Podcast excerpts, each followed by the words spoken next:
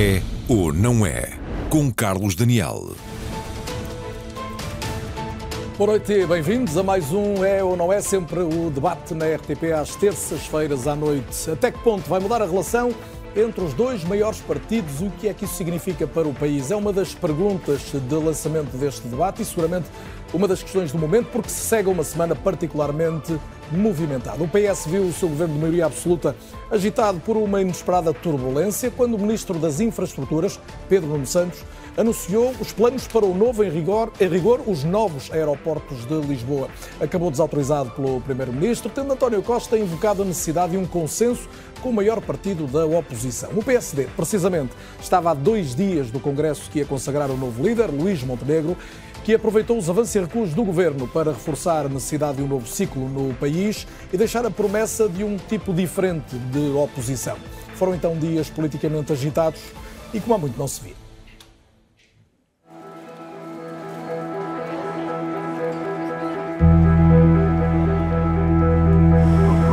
O plano para um novo aeroporto estava fora do radar mediático. Apareceu de surpresa e rapidamente levantou voo. Governo pretende avançar com a construção do aeroporto complementar do Montijo e planear imediatamente a construção de um novo aeroporto standalone no campo de tiro de Alcochete. O despacho foi publicado pelo Ministério das Infraestruturas e poucas horas depois, Pedro Nuno Santos veio ao telejornal defender a decisão. O país está sistematicamente a discutir localizações de aeroporto. Já chega. Porquê é que não informaram o Presidente? Não faria sentido eh, uma decisão destas? Não, eu não informo o Sr. Presidente da República todas as, as, decisões que nós vamos tomando no Ministério das Infraestruturas. Não é qualquer Nem decisão, em todos. É um novo aeroporto. O destino estava escolhido, mas logo na manhã seguinte, a solução de Alcochete foi obrigada a aterrar com estrondo. O Primeiro-Ministro determinou ao Ministro das Infraestruturas e da Habitação a revogação do despacho ontem publicado sobre o plano de ampliação da capacidade aeroportuária da região de Lisboa. Em Madrid, o Primeiro-Ministro nada mais acrescentou, depois de, por escrito, ter desautorizado um membro do próprio governo. Só em São Bento é que António Costa e Pedro Nuno Santos se reencontraram e depois de 40 minutos de reunião, houve uma alteração brusca da rota.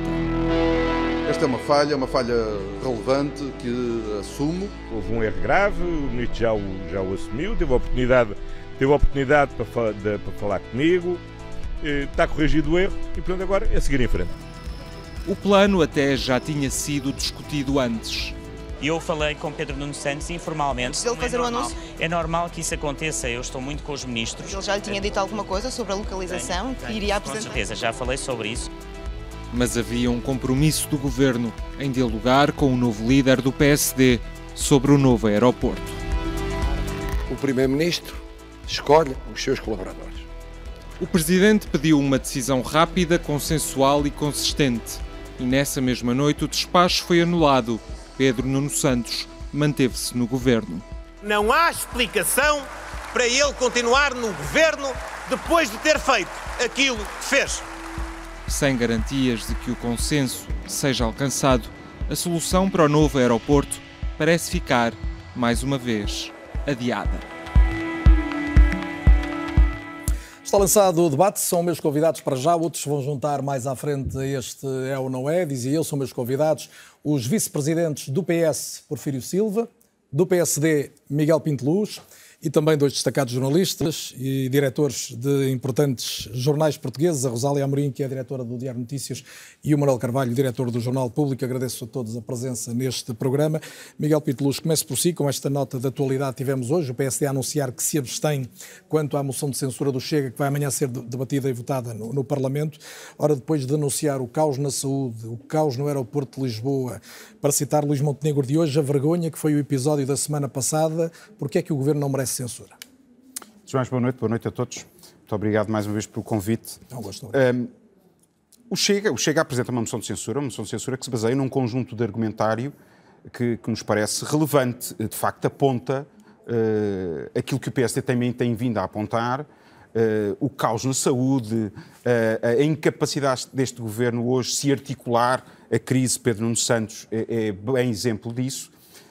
Agora, o PSD entende que os portugueses não podem ser ainda mais prejudicados por esta incapacidade governativa do Partido Socialista. E, portanto, é a altura ainda de continuar a dialética saudável política, uma oposição clara e taxativa na Assembleia e fora dela, eh, mas ainda assim não queremos que uh, os portugueses ainda possam ser mais penalizados. E porquê é que seriam mais penalizados ano... se o PSD votasse a favor da moção? O governo mantinha-se em funções, a maioria claro, suporta. Isso, isso, é o argumentário simples. Eu penso que um partido político responsável na Assembleia da República não pode pautar as suas decisões porque as decisões vão ter impacto ou não vão ter impacto, se existe maioria ou não existe maioria. A decisão tem que ser uma decisão política, de avaliação política em cada momento. Uh, o Chega uh, uh, tem uma atitude mais populista, mais mediatista. O PSD é um partido do arco da governação, um partido institucionalista. e, portanto, tem outras obrigações também do ponto de vista da relação interpartidária e do seu papel na Assembleia da República e o seu papel também É a primeira demarcação da nova liderança em relação ao Chega? A primeira demarcação concreta? Isso, isso ficou, essa discussão do Chega ficou, acho que, bastante taxativa e claro eh, no discurso de encerramento do Dr. Luís Montenegro, do, do, último Congresso. Acho que ficou claro para todos aquilo que já muitos dirigentes do PSD tinham, uh, vinham a dizer, que é, para o Dr. Luís Montenegro e para, o, para este PSD, é absolutamente uh, inultrapassável todas aquelas linhas que ponham em causa os princípios e os valores do PSD. E, portanto, acho que com esta frase fica de uma vez por todas todas as dúvidas absolutamente resolvidas, ainda que percebamos que o Partido Socialista e a oposição gostam muito de continuar a carregar o Chega às costas, para nós essa discussão está absolutamente uh, uh, terminada. E em relação, a última questão desta, desta pequena sequência, uh, em relação ao que vai ser a atitude do PSD em relação ao governo, fatalmente diferente da que foi do PSD, do PSD até agora e que o Miguel Pinto Luz tantas vezes criticou, em que sentido? Bem, desde logo já se percebeu que este novo PSD é um PSD pelo menos mais acutilante, mais claro eh, na marcação das diferenças entre PSD e PS, o que é que é a nossa agenda, o que é que é a agenda do PS, aquilo que nós faríamos diferente do PS e, portanto, e fazendo uma oposição também ela muito objetiva. Isso ficou claro no último Congresso. Uh, um PSD unido, e unidade é diferente de unicidade, uh, unido também numa diferença de opiniões e de visões que também fazem do PSD ainda maior, mas muito claro uh, num modelo de desenvolvimento de sociedade absolutamente mais antagónico. Mais distante do governo do que estava até agora. Não tem a ver, mais próximo dos portugueses e dos problemas dos portugueses. Não tanto uh, nessa dialética entre governo e oposição, mas mais preocupado com os problemas portugueses. Hoje o Serviço Nacional de Saúde não funciona, não presta um melhor serviço e o Estado gasta mais dinheiro com a saúde. Porquê? Queremos explicações, temos soluções. A educação hoje não garante mobilidade social, Uh, uh, vemos nos rankings os colégios privados cada vez Mas mais é importante para os portugueses Portanto, perceberem isso. Vai haver possibilidade, possibilidade de diálogo, por exemplo, em relação à saúde e educação, ou vai haver apenas uma clara alternativa? O PSD sempre foi, como disse, é um partido responsável e sempre coloca os interesses dos portugueses à frente dos seus próximos é uma, interesses. É uma boa deixa para introduzir à conversa também o Porfírio Silva. Boa noite e bem-vindo. Uh, o PS foi olhado ao longo dos últimos anos como um partido que tinha o PSD disponível para negociar e não o queria. Eh, agora vai ser ao contrário, o PSD vai querer negociar, a começar já na questão do aeroporto, e vai ter um PSD que não quer e que quer olhar só para os portugueses? Boa noite, Carlos Daniel. Boa noite a todos. Bom, eu queria começar por um ponto que para mim é importante para enquadrar tudo o que possa dizer a seguir, e obviamente temos muitas diferenças com o PSD. Mas para nós, claramente, o PSD é um partido democrático, é um partido fundador do regime democrático e as diferenças políticas, as diferenças de orientação não nos fazem esquecer isto. Não conheço nenhuma democracia sem partidos, a democracia precisa de partidos democráticos. O PSD é um desses partidos democráticos, é um dos grandes partidos democráticos e sempre que elege direções, sempre que escolhe orientações, falo de uma forma democrática. E este é o nosso enquadramento e é importante perceber que nós não colocamos nenhum partido democrático do outro lado da fronteira nem do outro lado do muro. Agora há as diferenças que nós temos que ter para servir, para servir a democracia. O que aconteceu nos últimos anos enquanto havia um entendimento entre o Partido Socialista e o PCP e o Bloco de Esquerda, é que nós sempre entendemos que não podíamos apresentar-nos às eleições a dizer que íamos fazer umas determinadas políticas e depois, a meio da legislatura, dizer agora vamos mudar de políticas e vamos fazer outras. Uh, e, portanto, aquela célebre frase tão criticada de António Costa no Parlamento dizendo se... Quando depender do PSD, o governo certo. cai no mesmo dia. Eu continuo a achar que foi muito correto que tenha dito isso, porque não podia ter ido para as eleições a dizer que queria continuar com o PCP e com o Bloco e depois, a meio da legislatura, dizer agora Mas a verdade é que quando faltaram o PCP e o Bloco, precipitou-se uma crise política automática. Pois é verdade, mas é assim, as escolhas são feitas e os portugueses votam. Desta vez, nós não dissemos que estávamos agarrados a nenhum Voltemos tipo... ao presente, se me permite. Olhando para certo. este PSD que saiu do, do, Congresso, designadamente, mas da escolha desde logo de Luís Montenegro nas diretas, vê o mais próximo ou mais distante de um diálogo com o Governo e com o PS? Eh, sabe, eu não sou muito partidário desta ideia de quando muda uma direção ou quando mudam alguns dirigentes de um partido se dizer que é agora este PSD ou este PS. Os partidos têm uma história, construíram um lugar na sociedade portuguesa, têm um património, eh, coisas que fizeram bem feitas, coisas que fizeram menos bem feitas e cada partido destes partidos que andaram muitas décadas a construir aquilo que o país é, eh, não muda de um dia para o outro. E, portanto, nós achamos, como, continua, como achávamos antes, que o PSD tem um lugar no diálogo institucional, no diálogo político, insubstituível. Nós nunca deixámos de contar com o PSD para estarmos certos de que estávamos na União Europeia, de que estávamos no euro sem perturbações. Porque é óbvio que nós, numa fase em que tínhamos um tipo de colaboração com o PCP e com o Bloco, tínhamos consciência de que nem o PCP nem o Bloco nos suportariam. Só tipo... mais uma questão concreta também. Eh, Mas é importante que é isto. Nós não estamos agora a descobrir que existe o PSD. O PSD sempre teve na nossa cabeça um lugar no sistema Mas ontem já descobriram que Luís Montenegro visitou Pedrógão Grande e, e, o governo já não gostou. Não é? Já descobriram uma coisa, nós não andamos aqui para pensarmos todos o mesmo ou para dizermos todos a mesma coisa. Nesse caso, não estaríamos a fazer a nossa, a fazer a nossa função. Eu posso não estar de acordo com uma determinada posição de outro partido e, no entanto, achar que é bom que esse partido tenha posições diferentes. Consegue identificar temas, e as pessoas em casa perguntam sem que seja possível hoje uma, um diálogo, pelo menos entre PS e PSD, além do aeroporto, que já vamos a essa questão? Eu, francamente, acho que em democracia a maior parte dos partidos democráticos tem muitas coisas em comum e a maior parte das coisas até deviam ser coisas em comum. E depois há temas de divergência. Porque se nós divergirmos em quase tudo e tivermos que fazer o exercício de encontrar qual é esta ou aquela pequena coisa em que não estamos de acordo, há qualquer coisa que está mal na democracia. Eu penso que nós estamos de acordo em muitas coisas, todos os partidos democráticos, e depois temos divergências em certas decisões, e é por isso que é preciso encontrar as formas próprias para discutir esses temas e tomar decisões, apesar das divergências de partido. Rosália Amorim, eh, a pergunta repete-se, mas para um jornalista isto será mais fácil, porventura, está mais próximo ou mais distante do PS, o novo PSD? Parece-me estar claramente. Boa noite e obrigada. Parece-me estar eh, mais distante, porque Rui Rio, em vários momentos, eh, quis estar atento àquilo que o PS fazia, dar algum apoio institucional, até foi muito criticado por isso como líder da oposição, de dar algum apoio e, portanto, Montenegro entra agora a tentar fazer aqui algumas diferenças. No aeroporto vamos ver, já percebemos que Montenegro vai fazer com que António Costa tenha de esperar, disse que pensará, falará a uma só voz, dando aqui um recado ao governo que não falou a uma só voz entre Costa e Pedro Nuno Santos, portanto, deu aqui a sua primeira atacada política. Por outro lado, na regionalização já vai dizer que não dará o seu aval e, portanto, está a distanciar-se do PS. Parece-me que Luís Montenegro tem muito para provar, tem de fazer uma prova de vida do PSD e o partido tem de se assumir novamente como um grande partido da oposição eh, com esta nova liderança e, portanto, tem esse desafio pela frente, mas para já parece-me que está a querer realmente fazer essa distância. E, portanto, Montenegro uh, começa com, estas, com estes dois temas a, a E a clarificação a em relação ao Chega, de que o Miguel Pinteloso já há pouco fazia testemunho, considerar que ficou clara, aos teus olhos ficou definitivamente tratado o assunto? Quando Luís Montenegro diz que o partido algum dia quiser outro caminho, outros valores, não serei eu o líder. Em relação ao Chega, parece-me que claramente o PSD não quer ser confundido e quer se afastar da extrema-direita. E, portanto, quer demonstrar ao eleitorado que é um partido que pode merecer a confiança, obviamente estamos numa maioria absoluta e isso não acontecerá nos próximos quatro anos e meio, mas quer merecer a confiança no futuro e, portanto, quer se afastar do Chega para não ser eventualmente penalizado por isso, porque também já foi criticado o suficiente no caso da aliança nos Açores, não é? Portanto, ele faz esse distanciamento.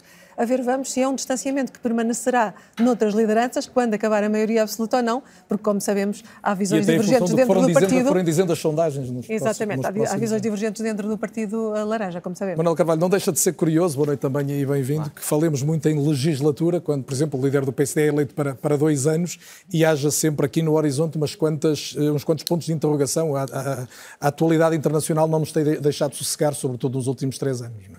Sim, mas parece-me que uh, só se acontecer algo de absolutamente imprevisto uh, é que Luís Montenegro não será reeleito daqui a dois anos. Não vai ter grandes testes pela frente, portanto vai portanto, faz fazer... sentido que olhemos para Montenegro quatro anos, eventualmente, ou por numa situação de normalidade na oposição e o, e o, PS no governo. Faz sentido. Aliás, ainda hoje vi um cartaz na rua de, de Luís Montenegro onde dizia Luís Montenegro 2026. Portanto, uh, há pelo menos essa convicção uh, na liderança do PSD que vai ser possível, razoavelmente fácil, ultrapassar as dificuldades que vão ter pela frente. Ou seja, se depois das autárquicas e das europeias houver resultados muito negativos, eh, aí, enfim, o PSD, um partido uh, irrequieto como é, irreverente como é, é natural que comece a questionar outra vez a, a liderança. Mas não me parece que atualmente, e principalmente agora, poucos dias depois da uh, consagração do novo líder do PSD, que nós já estejamos a antecipar, portanto, a sua morte no ciclo de, de, de, de, de uma mandato de dois anos. Não parece que faça muito sentido, eh, até porque hum, eu, acho que eh, boa parte do elan com que uh, Luís Montenegro sai deste Congresso do PSD é da responsabilidade do PS. Ou seja, não podia haver um melhor contexto para o Congresso o melhor do PSD. foi o que aconteceu semana Exatamente, depois daquilo que aconteceu uh, com, uh, com, com, com, aquele incidente com o Pedro Nuno Santos, evidentemente que foi muito mais fácil para Luís Montenegro poder afirmar as suas ideias, a sua mensagem de união, de ter conseguido, portanto, promover Essa é uma nota uma certa de destaque indiscutível quando, quando o Luís Montenegro consegue puxar deixar Paulo Rangel e Miguel Piteluz aqui presente quando tem Maria Luís, quando tem Carlos Moedas à frente do Congresso. O PSD raramente esteve tão unido? Não, o, o, PSD tem uma extraordinária capacidade de se ajustar a, a, aos tempos. Uh, e o PSD Mas não aprendeu... isto nunca com Rui Rio? Não, nunca. Com Rui Rio era um caso completamente à parte, porque, enfim, uh, se há uma, uma, uma, característica pessoal que tem o seu lado positivo, mas também tem o seu lado eh, negativo associado a Rui Rio, é a sua intransigência. Uh, Rui Rio mete, mete uma ideia na cabeça e não sai dela. Isso muitas vezes mostra convicção, mas, por outro lado, portanto, mostra inflexibilidade e vulnerabilidade política. E isso, quer do, do, do lado da qualidade, quer pelo lado do defeito, aconteceu muitas vezes. Aliás, ele, na, na última entrevista que deu ao público, dizia que uh, em determinados momentos devia ter tido outro jogo de cintura. Portanto, uh, ele próprio reconhece que essa sua inflexibilidade o, o prejudicou. Agora, uh, Luís Montenegro tem outro tipo de características, tem outro tipo de perfil e o PSD, que tem um instinto de sobrevivência e sabe que isto não vai ser fácil, esta maioria absoluta do Partido Socialista vai ser muito difícil. O contexto interno e externo é extraordinariamente difícil. Eu há pouco colocava ter... dúvidas, até se calhar mais do lado da governação do que propriamente do lado da oposição. Ex vem, exatamente, ou seja, não vai ser, portanto, aqui não vão ser quatro anos muito fáceis uh, e, portanto, não, não está ainda em cima da mesa a discussão sobre se a legislatura chega ao fim ou não chega ao fim. Enfim, um partido com uma maioria absoluta só por muitos erros, muitos tiros nos pés, é que pode comprometer a longevidade da, da, da legislatura, mas para todos os efeitos o PSD sabe que este, este, este, este percurso até às próximas eleições vai ser tão difícil para Partido Socialista que, natural e legitimamente, alimenta expectativas de poder uh, voltar a ser poder. E isso, evidentemente, tem sempre aquele. funciona sempre como um ímã poderoso para agregar vontades, federar sensibilidades e promover o, espírito de união. Portanto, Luís Montenegro, nestes primeiros dias, sai bem. Uh, se vencer ou se tiver um bom resultado nas europeias, nomeadamente, uh, reforça a sua liderança e, enfim, daqui, a, daqui até 2026, portanto, entramos no capítulo lá da, Ora, já da temos os campos clarificados clarificados entre governação Exatamente, e e isso é bom, e isso é bom para a democracia. E Montenegro foi clarificador num ponto, ainda hoje retomou o tema quando da visita a Belém, disse que não vislumbra a hipótese de um referendo sobre a regionalização, não apenas até 2024, pelas razões que aduziu no Congresso, mas mesmo até 2026, por razões também, razões também eleitorais no país. E até remeteu para um dia, foi a expressão que usou, a regionalização. Nós não vamos estar a fazer uma discussão estéril sobre uh, o nada. Nós haveremos de discutir em Portugal um dia um eventual processo de regionalização, com as competências, com o quadro financeiro que lhe tem que estar uh, ligado, se houver uma perspectiva de haver um referendo que a Constituição e a lei impõem. Não havendo um referendo em 2024, que aliás já em 2024 teria também de se conciliar com as eleições europeias e com as eleições regionais nos Açores, não é num ano como em 2025, onde há eleições autárquicas, ou em 2026, onde há eleições presidenciais e legislativas, que essa oportunidade se vai abrir. Portanto, já que falamos de legislatura, nesta legislatura, por vontade do PSD, a regionalização ou sequer o referendo não avança. Porfírio Silva, como é que lê esta, hum, esta vontade tão clara de, de Luís Montenegro de eh, adiar quer o referendo, quer a hipótese da regionalização? Eu acho que não queria cometer o erro de me precipitar a interpretar as primeiras declarações de um presidente recém-eleito. Acho que é preciso dar tempo ao tempo. Mas, de qualquer maneira... Mas a escolha do tema é indiscutível. Uh, com certeza. Também, nós também achamos que há muito para fazer até chegar a uma regionalização. Há, há uma descentralização que ainda não está, que ainda não está feita, que tem problemas para resolver. Uh, há uma reformulação da, da, da, da, forma como funcionam as CCDRs em relação à administração pública. Há caminho para andar. Mas, de qualquer maneira, há um risco nesta, nesta entrada uh, a afastar de forma tão determinante um determinado tema em concreto. E esse risco foi, uh, de certo modo, identificado pelo professor Cavaco Silva num artigo que escreveu aqui há pouco mais de um mês, num título curioso em que falava dele próprio na, na terceira pessoa, uh, e em que dizia: depois de um forte combate eleitoral entre dois grandes partidos, apodera-se do derrotado um certo ressentimento que o leva a fugir ao diálogo construtivo com o vencedor. Eu penso que há um desafio importante para o PSD nesta fase, que é precisamente não se deixar tolher pelo ressentimento. Uh, eu, eu, penso que o PSD tem forças próprias para não se deixar tolher por ressentimento, mas há sinais que nos deixam interrogados. Esta, um, o facto do novo Presidente do PSD ter voltado, ou, enfim, àquela retórica antiparlamentar de quase dizer que a constituição do governo uh, do PS em 2015 foi uma golpada. Uh, a própria, o próprio regresso de vários, li, de vários dirigentes do PSD que fizeram esse discurso nessa altura e até, uh, até ter entrado num período de pousio, faz-nos pensar se haverá ou não esse ressentimento que possa impedir o diálogo. Eu espero que não haja, mas estamos cá para ver. E, por outro lado, nós também hum, precisávamos de perceber melhor, e isso quero fazer a justiça ao novo Presidente do PSD, de que não é com um dia ou dois de, de, de, de, mandato que podemos apurar isso, mas acho que é preciso ter atenção aos sinais de firmeza nos valores da social-democracia. Por exemplo, Por exemplo hum, eu devo dizer que, relativamente à moção de censura apresentada por um partido extremista, uh, por um partido que claramente diz nós vamos apresentar a moção de censura porque queremos remover dois ministros, quando as moções de censura no nosso sistema constitucional não existem para remover ministros, existem para tentar deitar abaixo um governo. O que eu esperaria de um PSD com autonomia estratégica, que não está nem pendente nem dependente de um partido extremista, que não está condicionado, aquilo que eu esperava era que o PSD dissesse nós vamos estar contra esta moção de censura porque isto é um artifício. E, portanto, francamente, abster-se numa moção que é um, uma politiquice, que não tem nada a ver com a figura da moção de censura no nosso ordenamento constitucional, eh, que de certeza não tem a inspiração programática que tem o PSD, eu penso que o PSD devia ter a coragem de dizer nós votamos contra isto, não tem nada a ver connosco. E, portanto, esta abstenção, enfim, talvez um partido com dois ou três deputados pudesse dizer facilmente nós vamos abster-nos. Um partido com a dimensão, com a importância do PSD, abster-se perante uma iniciativa que é uma politiquice, uh, francamente não percebo. Miguel Pinto Esperava mais. Prefiro, se me permite só... Com certeza. Prefiro, deixe-me só... E sublinhar a palavra ressentimento e deixá-lo fazer não, a réplica claro, a esta última só, Mas eu vou começar por, por ajudá-lo a interpretar as palavras de Luís Montenegro.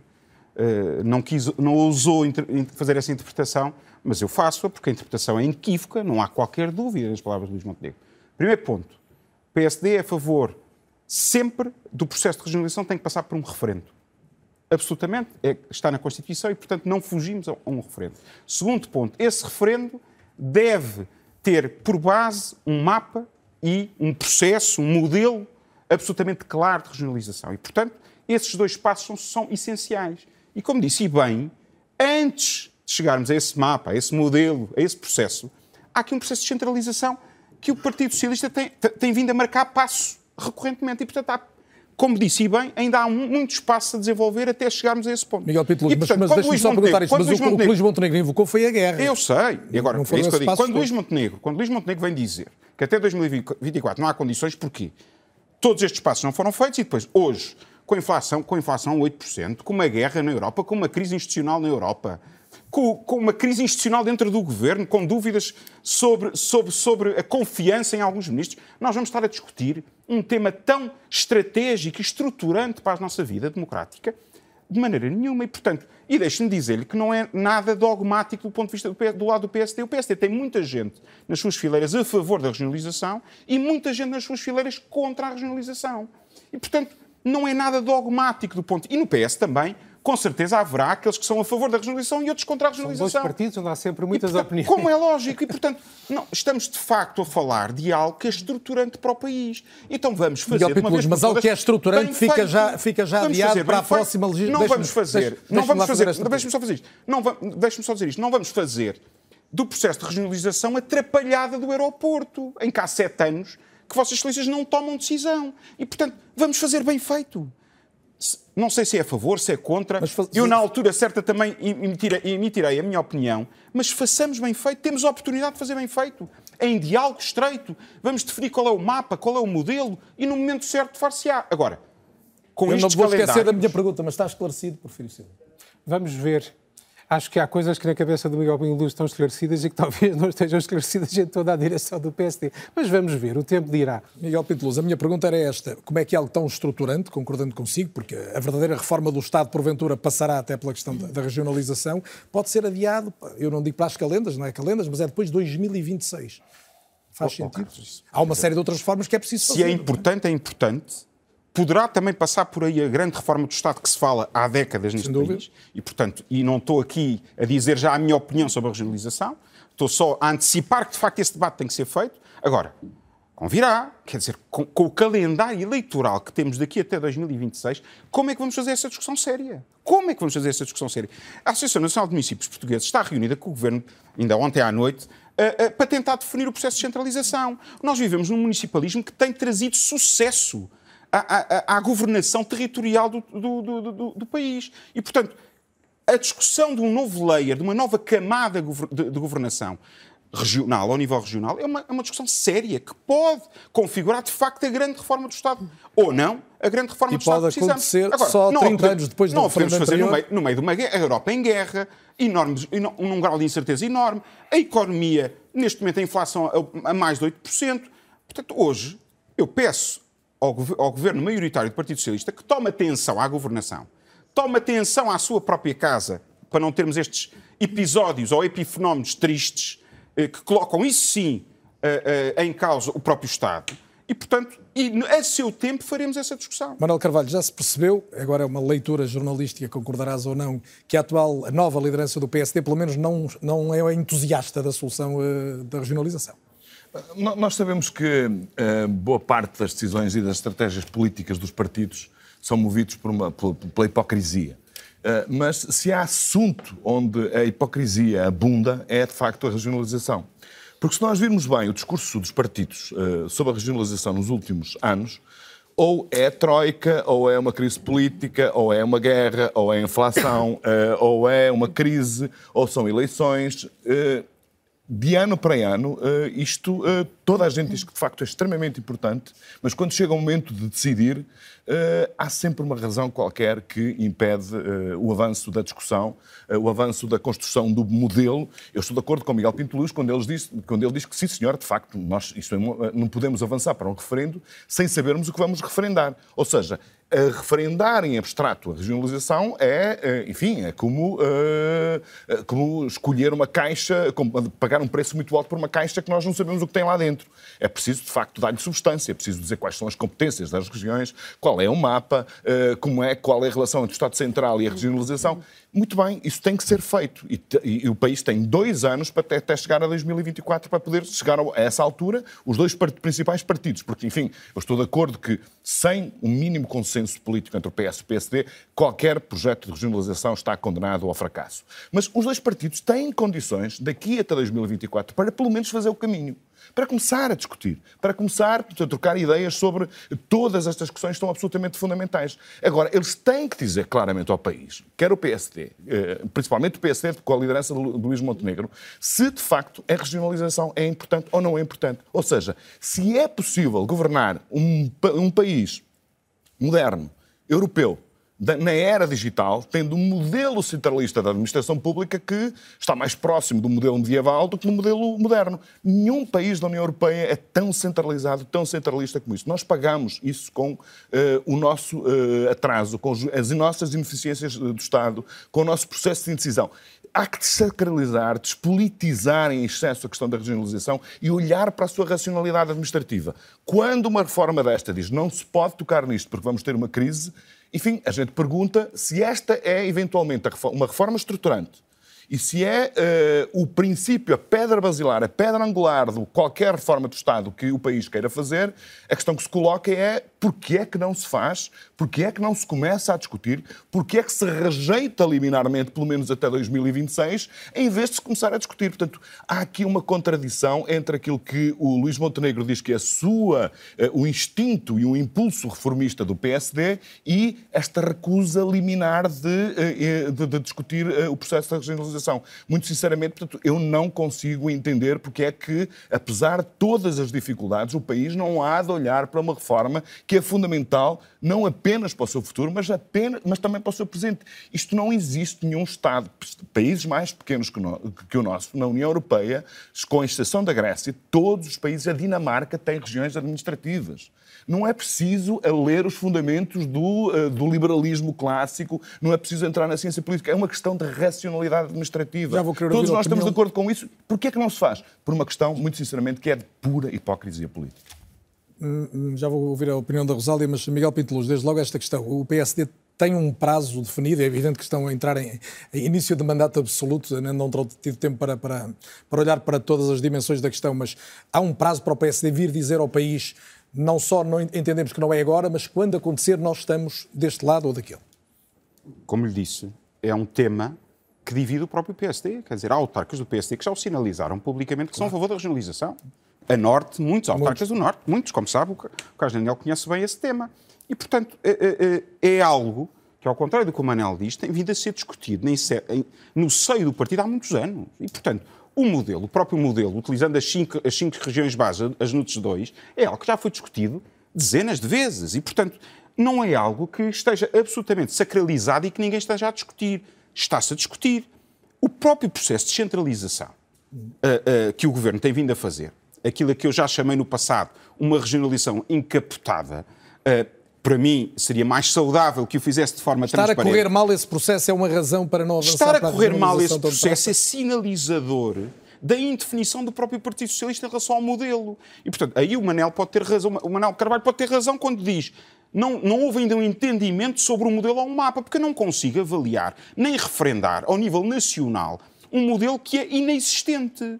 Mas se o PS quiser um dialogar é sobre isso, o PSD vai dizer é agora não é, não é oportuno. Esse, esse debate é feito no seio do Partido Socialista há anos e no seio do Partido Social Democrata há anos e entre os dois partidos e vários partidos e a sociedade civil. Os autarcas têm vindo a fazer esse debate de forma permanente. Deixa-me perguntar ao Porfírio uh, Silva, antes de ouvir a Rosália, até porque o tempo voa e eu na segunda parte queria que olhássemos mais para a questão do aeroporto, que é uma outra decisão importante. Mas, mas deixa-me só dizer isto, o Manuel Carvalho, mais uma vez, uh, uh, demonstrou aqui dúvidas. O Dr. Luís Montenegro foi claro, quer dizer, tanto no Congresso como agora à saída da audiência com o Sr. Presidente da República, sobre a posição do PSD. E, portanto, absolutamente no início de uma crise, aquilo que o país hoje está a atravessar, que a Europa está a atravessar, não é momento para se referendar e fazer esta. Filho Silva, o outro lado desta pergunta é: e o PS pode avançar sozinho? Vai fazê-lo ou não? Eu não sei o que é que nós vamos fazer. O que eu acho é que não é correto nem é bom para o país que eu, eu, percebo perfeitamente que se diga ainda falta discutir o mapa, temos que ver qual é o modelo em concreto. Eu percebo, eu até aceito isso. Mas quando se começam a colocar um certo tipo de argumentos que que minam a própria base da discussão. Quando o Miguel Pinto Luz diz ah, o municipalismo tem demonstrado que é uma boa forma de gestão do território, penso que é evidente para toda a gente que há um conjunto de infraestruturas e de estruturas do país que, obviamente, não podem ser geridas ao nível, ao nível municipal. Eu não estamos só a falar de linhas ferroviárias nem de estradas. A própria rede de, de, de instituições de formação, sejam escolas, sejam centros de formação. Uh, para dar um exemplo que as pessoas normalmente não associam a essa natureza supramunicipal tem que ter uma lógica supramunicipal. Hoje há coisas que acontecem dentro dos municípios, mas que têm que estar relacionadas com redes, com lógicas supramunicipais. E qual é a estrutura? E isso urge? Isso é necessário que avance? Eu penso que hoje quem olha para as políticas públicas numa série, numa série de áreas percebe que há problemas que não se podem resolver só dentro do município. E então o PS tem maioria absoluta, tem mais quatro anos no horizonte de governação, pode mudar isso? O ponto não é a maioria absoluta. Eu não sou partidário de que a maioria absoluta serve para tudo só porque temos mais votos do que os outros. Há certas, há certas reformas em que nós, sem deixarmos de assumir as nossas responsabilidades, não faz sentido nós fazermos hoje uma coisa porque temos maioria absoluta, à espera que na próxima legislatura ou na outra legislatura outro partido tenha maioria absoluta para desfazer essa mesma coisa. Nós não andamos a brincar aos países. O que me preocupa no PSD é que não é... Não é a regionalização é um desses temas. Não é, pode ser. Não é a pluralidade. O problema é que, faça uma pluralidade de opiniões, nós temos que encontrar um método para decidir. Não podemos andar um ano, cinco anos, dez anos, vinte anos a dizer ah, há uma pluralidade de opiniões Como e, portanto, o melhor não é não discutir como no aeroporto. Exatamente, prometo, como no aeroporto. Eu prometo já vamos ao aeroporto. É um bom exemplo da incapacidade de decisão. É, do PS, que esteve 50 anos Sete no anos. governo. Sete anos. Rosália Amorim. Uh... Quando nós atiramos para os outros as responsabilidades que são partilhadas, é porque alguma coisa está a correr mal já. Já falaremos. Mas já vamos voltar ao tema, seguramente. Vamos Rosália, a, pergunta é até que ponto pode o PS, se calhar pegando um pouco na ideia que o Manuel Carvalho deixava, uh, fazer avançar o processo da regionalização, mesmo que seja apenas tendo em vista o referendo, sem haver este entendimento com o PSD? Parece-me que uma fuga para a frente é muito arriscada da parte do PS, apesar de ter maioria absoluta de referendar um assunto como este ou avançar num assunto como este quando não tem o maior partido da oposição do seu lado. E não tem para já, como Luís Montenegro disse. Depois, por outro lado, enquanto cidadã, eu gostava de ver o tema da regionalização avançar se a descentralização funcionar. Porque o grande tema é que a descentralização não tem funcionado. Ouvimos, aliás, várias queixas das autarquias relativamente à saúde, relativamente à educação, e não basta passar responsabilidades para as câmaras, é preciso dar-lhes os meios e as ferramentas para gerir uma descentralização. A grande questão Ora, tem sido sempre essa. Se a descentralização continua, é? continua a não existir e continua a não funcionar bem a descentralização, não vamos resolver aquilo que a mim me preocupa: desigualdades sociais, falta de coesão social e, de algum modo, também territorial, e isso é que é o cerne da questão, mais do que se criamos regiões, se criamos mais caciques, mais taxos e taxinhos. Esse não Mas é, é possível reformar social. o Estado sem olhar essa questão, mesmo que seja para, para anular como hipótese? Eu acho que é possível reformar o Estado descentralizando. Não, te, não, tendo um poder tão centralizado como há pouco o Manel Carvalho dizia, que realmente somos um dos países da Europa mais centralizados. Daí até criar-se regiões, tenho muitas dúvidas que o caminho tenha de ser obrigatoriamente esse. E, pelos vistos, o PS não tem uma só voz sobre isso e o PSD também não. A questão Talvez da legitimidade não... política desses, desses, dessa instância de, de, de governo não é relevante para ti? Não estamos a falar de, de, Espanha, por exemplo, em que as regiões têm uma grande disputa entre elas e há realmente questões políticas muito fraturantes. Mas não estando a falar disso, eu, não estando a eu falar seria disso, contra uma regionalização se nós tivéssemos regiões como as espanholas. Pronto, exatamente. Seria não contra. Nós, a falar felizmente, disso, somos um Estado unitário onde somos esse tipo um Estado unitário e onde estou não a ver trás esses... dos montes a pedir a, a pedir a independência. É? E onde não temos esses problemas de separação territorial. Portanto, a mim o que me preocupa é mais a coesão social e até que ponto é que as autarquias têm esses meios para poder, descentralizando, chegar mais perto das populações e responder àquilo que as preocupa. E o que as preocupa no fim do dia é a educação, é a saúde, infraestruturas e é isso que tem vindo a ser também discutido neste palco. Só um minuto, que é só porque o intervalo está mesmo a chegar. Uh, um, tudo aquilo que pode ser feito ao nível supramunicipal tem vindo a ser feito. Autarcas do PS, da, CD, da CDU, uh, do PSD, têm vindo a fazê-lo. Prova disso, por exemplo, são os transportes metropolitanos de Lisboa. Aquilo que tem vindo a ser feito na área metropolitana do Porto. E, portanto, aquilo que o Manuel Carvalho está a dizer é que as regiões administrativas para este tipo de soluções eram mais eficazes ou mais eficientes nesse processo. O que já provámos é que o modelo atual de municipalismo, descentralização para os municípios e depois esses municípios poderem ter uma camada de decisão supramunicipal ao nível das áreas metropolitanas das CIMs, funciona. Já provou que funciona. Hoje, na área metropolitana de Lisboa, temos um passo único social. Miguel, só falta dizer para que a regionalização? Não, não estou a dizer. Não, essa, a, a, há outros níveis. Estou a dizer é que o país não está parado à espera de uma regionalização. Não, mas, exemplo, Ou seja, só, aquilo só uma... que, o, que o Prefiro, que o Prefiro Silva estava a dizer é que parecia que havia muita coisa por fazer ao nível supramunicipal e que só a regionalização vinha resolver. Não, é falso. 30 segundos para cada um. A dimensão institucional das áreas metropolitanas não se compara às da cima, Miguel Pintuloso. A capacidade de decisão de uma área metropolitana atualmente e daquilo, daquilo que está estipulado na lei, não se compara com aquilo que existe acima de trás dos montes ou do Alto Sim, Douro ou do comunidades intermunicipais. Exato, as comunidades intermunicipais. Não tem nada a ver, não tem nenhuma claro carga institucional nem mas- capacidade mas de coordenação. Não existe, hoje. são modelos inventados. Está não claro é o teu não ponto de funcionam. vista? Prefiro O meu ponto era o mesmo, as CIMs. As CIMs são uma demonstração de duas coisas importantes. Primeiro, que é preciso um nível supramunicipal. Segundo, é que estamos a socorrer-nos de uma coisa que não é verdadeiramente uma autarquia para substituir uma autarquia que Terceiro é o meu ponto. Estamos no limite para, para intervalo. Na segunda parte, duas questões. Afinal, o que é que aconteceu em relação à decisão sobre o novo aeroporto ou novos aeroportos à volta de Lisboa? E afinal, o país precisa mesmo de um novo aeroporto? Até já.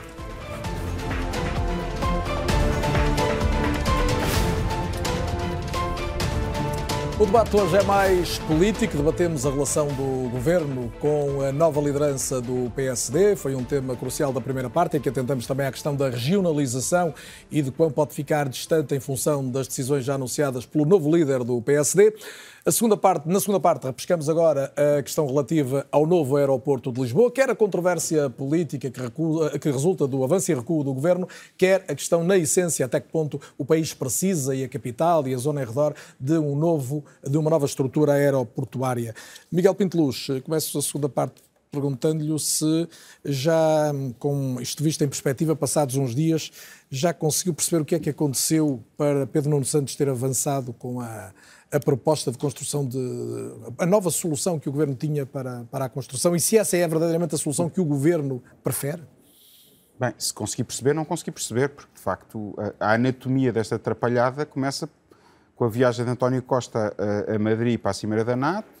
O ministro aproveita a ausência do primeiro-ministro eh, eh, e toma uma decisão absolutamente estratégica para o país eh, e não vai de modas e é por despacho e, portanto, coloca em letra de lei.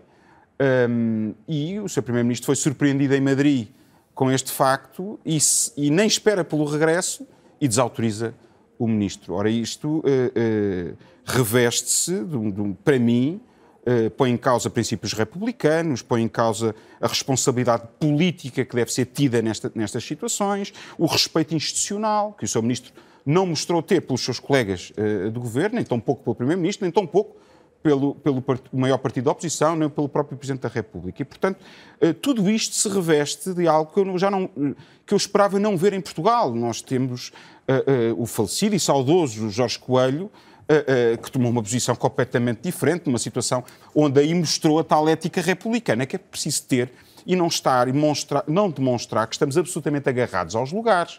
Nós estamos eh, em lugares públicos para servir o Estado, o país, os portugueses. E, portanto, Pedro Nuno Santos, que tem sido sempre um enfant terrível, alguém que diz eh, eh, sem medo, sem receio, tudo aquilo que pensa, em congressos do PS, dentro do PS, fora do PS, dentro do governo, fora do, do governo, e agora, perante uma desautorização dessas, perante um erro gravíssimo, como o seu Primeiro-Ministro o disse, eh, vem daquela forma que, digo-lhe, não tenho outra forma de o dizer, até me fez alguma pena um ministro ser colocado perante aquela situação.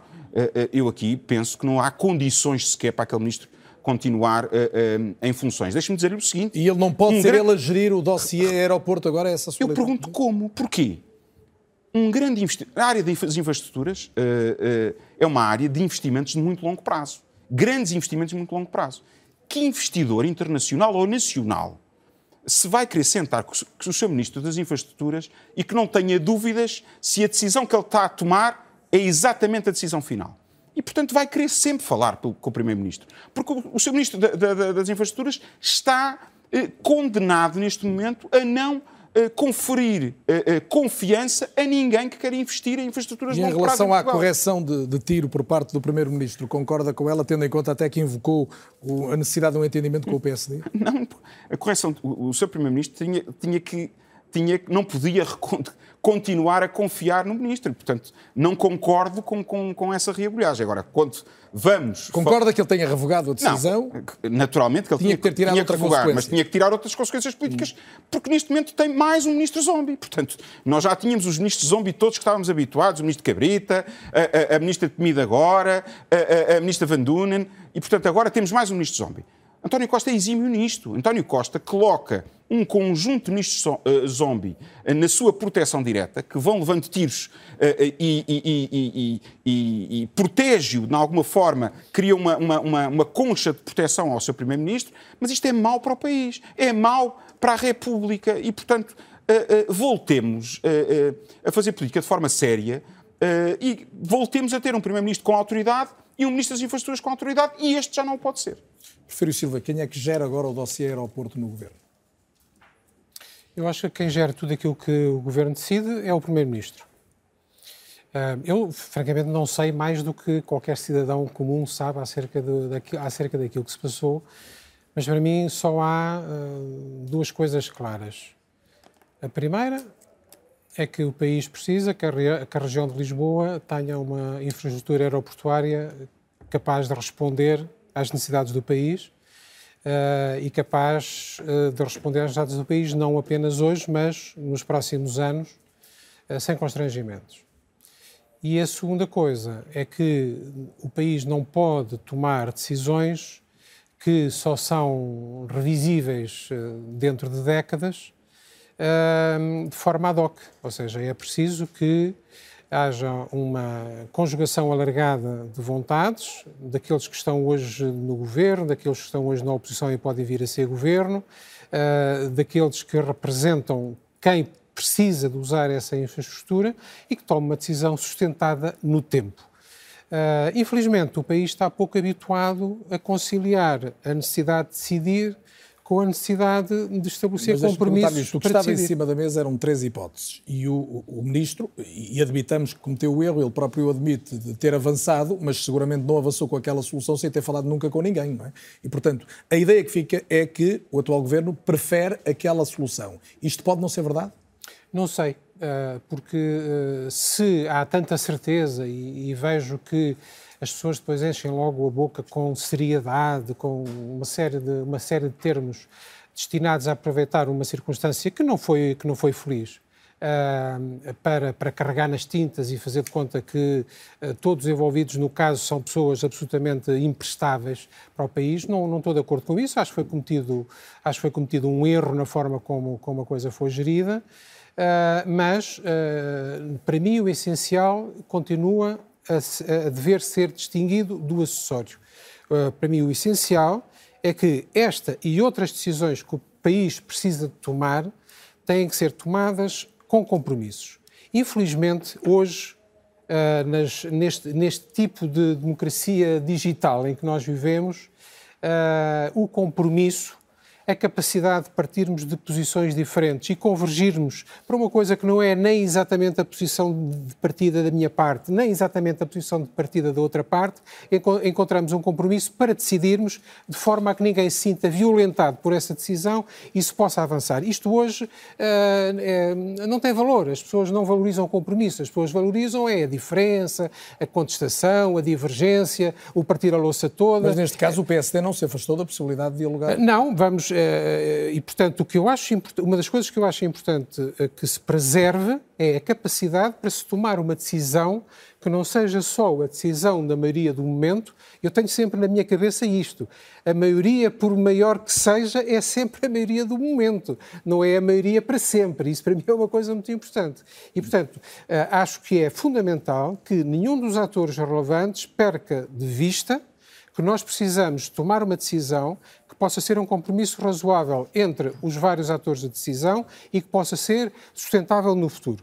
Não sei qual, é, qual ela é em termos... Vamos, vamos em à termos... procura de opiniões sobre qual será, mas, uh, Rosália Amorim, desde logo, uh, ficaste com a sensação de que o Governo tem um caminho preferencial, mas que agora vai ter que recomeçar tudo?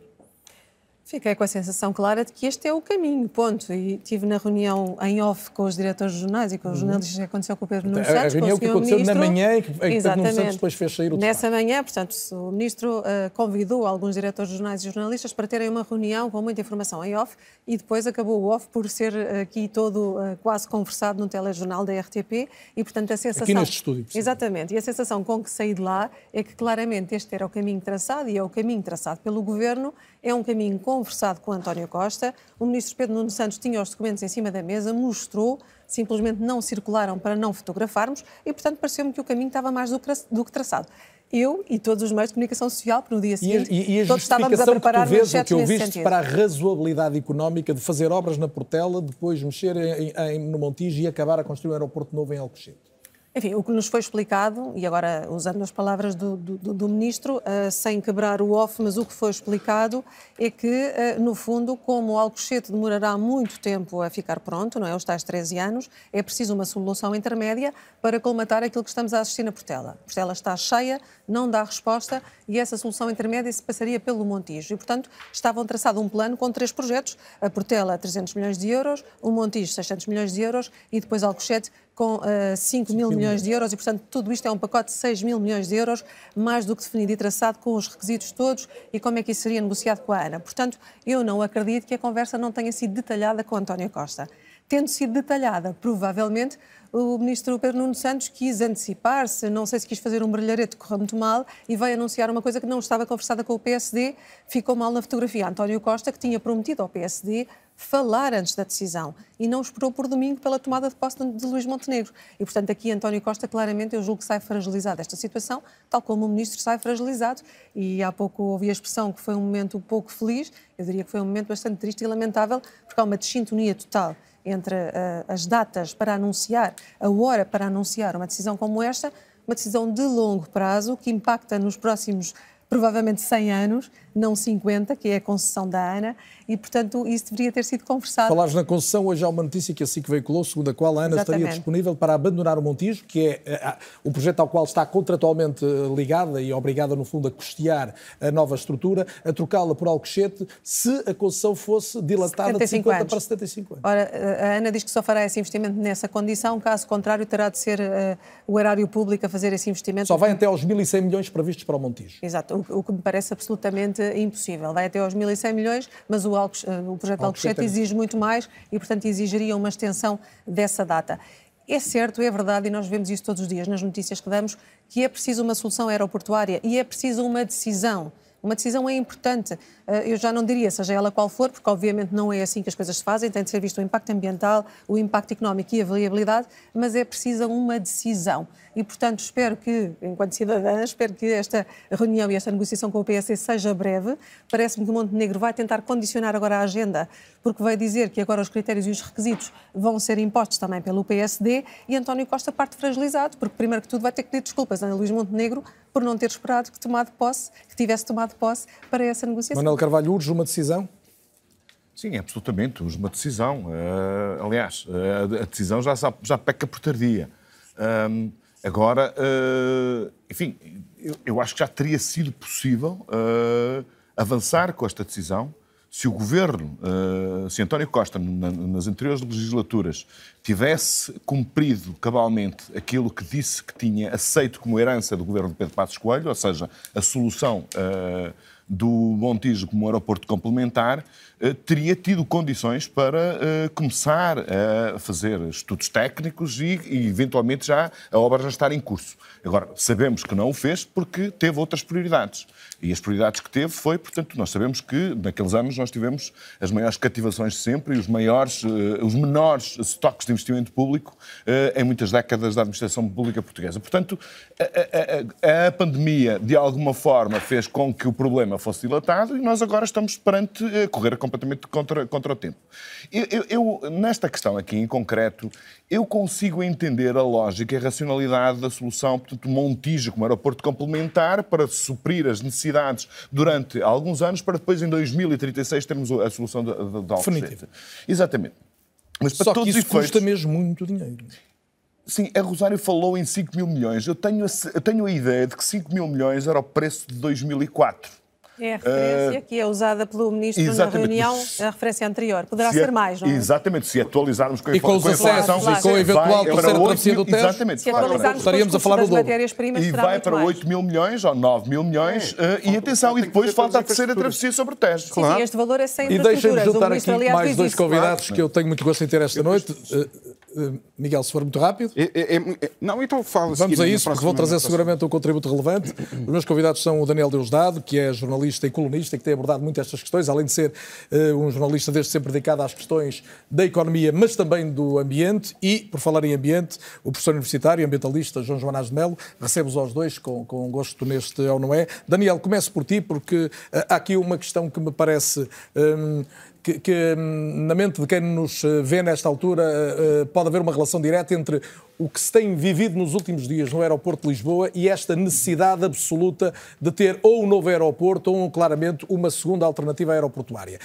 É verdade esta relação? Ou seja, o que estamos a assistir no aeroporto de Lisboa faz-nos pensar que é indispensável e depressa ter um outro aeroporto, designadamente um aeroporto definitivo diferente da Portela? São diferentes questões. A primeira de todas é o rebentamento do pneu do jato privado, que certamente se calhar não devem estar na Portela, faz uma carambola e, e faz uma disrupção nos aviões da TAP e em muitas outras companhias, e portanto, sexta-feira, sábado, domingo são afetados por isso. Mas há mais do que isto. A Portela, uh, independentemente dos cancelamentos destes dias, está de facto numa situação limite. Esta Portela que nós conhecemos neste formato em que vivemos em 2022 o verão mais louco das nossas vidas entre uma pandemia e uma guerra e a inflação e os juros e portanto as pessoas não apenas aqui em todo o mundo os aeroportos estão a arrebentar por todo lado. E portanto a Portela torna-se um alvo fácil uh, para nós jornalistas que vamos lá todos os dias e podemos ir todos os dias fazer uh, situações terríveis que os passageiros passam. Agora a verdadeira questão é Uh, chegados aqui, dava, dava muito tempo para falar sobre porque é que estamos há 50 anos a tomar uma decisão, para tomar uma decisão.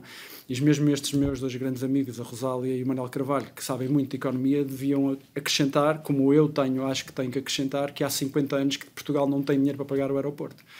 Não há nenhum ministro, nenhum primeiro-ministro, nenhum eh, a classe política toda que não queira ter, ter feito o aeroporto. Na verdade, nós tivemos três intervenções do Fundo Monetário Internacional a última, uh, ele saiu de cá em 2014, Costa chegou até 17 a tentar ganhar de novo a credibilidade dos juros junto da Standard Poor's e outros. E claro, hoje em 2022 parece tudo está ultrapassado e, portanto, não instalamos os dedos e não fizemos aeroporto porque é tudo uma cambada de incompetentes. Eu acho que não houve uma cambada de incompetentes em Portugal. A questão da localização é difícil, mas a questão do dinheiro é essencial. E a questão, para mim, mais estratégica e que hoje 2022 nós não podemos deixar de pensar, já que chegamos até aqui, é que aviões vamos ter daqui no futuro. Não é muito longe. Ainda hoje estive a falar com um amigo que esteve em Toulouse, na, na, na Airbus, de novo a, a, ver os aviões que vão chegar, eh, que rapidamente vão ser elétricos de hidrogênio, vão aterrar em pistas com menos uh, poluição, menos silêncio e se calhar a, a pista da Portela. Menos barulho, mesmo, queres dizer? Menos, sim, desculpe, menos, menos ruído. Menos ruído. Mais, mais silêncio e, portanto, a pista, a pista da Portela torna-se estratégica. Lisboa tem um aeroporto extraordinário para a sua economia, para as pessoas. E quanto mais nós pensarmos que Lisboa deve ter uh, mais gente, a pergunta que eu coloco é: uh, nós já sentimos que o turismo está no limite. Queremos, uh, o aeroporto é a porta de entrada essencial para o turismo. Quantas pessoas queremos em Lisboa? Eu, eu, eu ouço estas conversas todas, mas eu não, eu não consigo compreender. Toda a gente anda a dizer que Lisboa não aguenta mais turismo ok? E então o que é que queremos fazer? Duplicar a capacidade de turismo para Lisboa, pagando o que for preciso, aliás, na loucura tal que nós vamos gastar mil milhões para fazer um Montijo durante 13 anos para depois fazer um aeroporto novo. Isto é absolutamente de um país completamente rico. Nós temos o aeroporto em Beja que não usamos, temos uma base aérea em Montreal que estão a hora e meia de distância e que, portanto, com bons transportes poderiam ajudar a, a servir Lisboa, descentralizar o país, mas toda a discussão é o quê? Como é que vamos gastar 5 mil milhões ou 6 mil milhões na, em Alcochete, mais os acessos, mais o que deitamos fora na, no Montijo e ainda o que temos que melhorar na Portela para aguentar estes 13 anos. Quando, na verdade, a Vansi tem ali um projeto que significa aumentar uh, exponencialmente a capacidade para para as malas, para os passageiros, para o controle de, de, do, do CEF, eh, para a melhoria do, do, do parque de aviões, há uma, há uma fragilidade, que é uma pista só, daí a possibilidade de nós podermos ter aeroportos complementares com low cost, porque não, não nos não podemos esquecer uma coisa, nós estamos a fazer um aeroporto para o futuro e o futuro vai nos trazer outras coisas, e Lisboa como, uh, como cidade, como capital, ter um aeroporto dentro de portas vai ser um trunfo estratégico. Deixa-me deixa pegar essa ideia, Daniel, e tu já tocaste várias, várias eh, questões, mas uma que eu gostava que ficasse clara é, portanto, na tua perspectiva, o que tem que nesta altura ser a prioridade é encontrar o aeroporto complementar a Lisboa e nunca abandonarem definitivamente a Portela. É isso? Na tua opinião, eu, o aeroporto tenho... de Lisboa deveria manter-se. A, a, ideia de que Alcochete um dia substituiria em definitivo, tu afasta-la. Nós chegamos a 2022 e descobrimos que o mundo é completamente diferente por causa das alterações climáticas, do impacto que temos no mundo. E, no entanto, esta classe política e nós, esta classe de jornalistas, que hoje temos 50 anos ou 40 anos, nós não aprendemos nada e falamos, repetimos sistematicamente os clichês do, do clima e, da, e, da, e do, do estarmos no limite compungimos-nos, batemos-nos a nós próprios, fazemos editoriais sobre isto tudo. Chega a hora de decidir. Queremos mais poluição, mais aeroportos, mais aviões para uma cidade que não aguenta.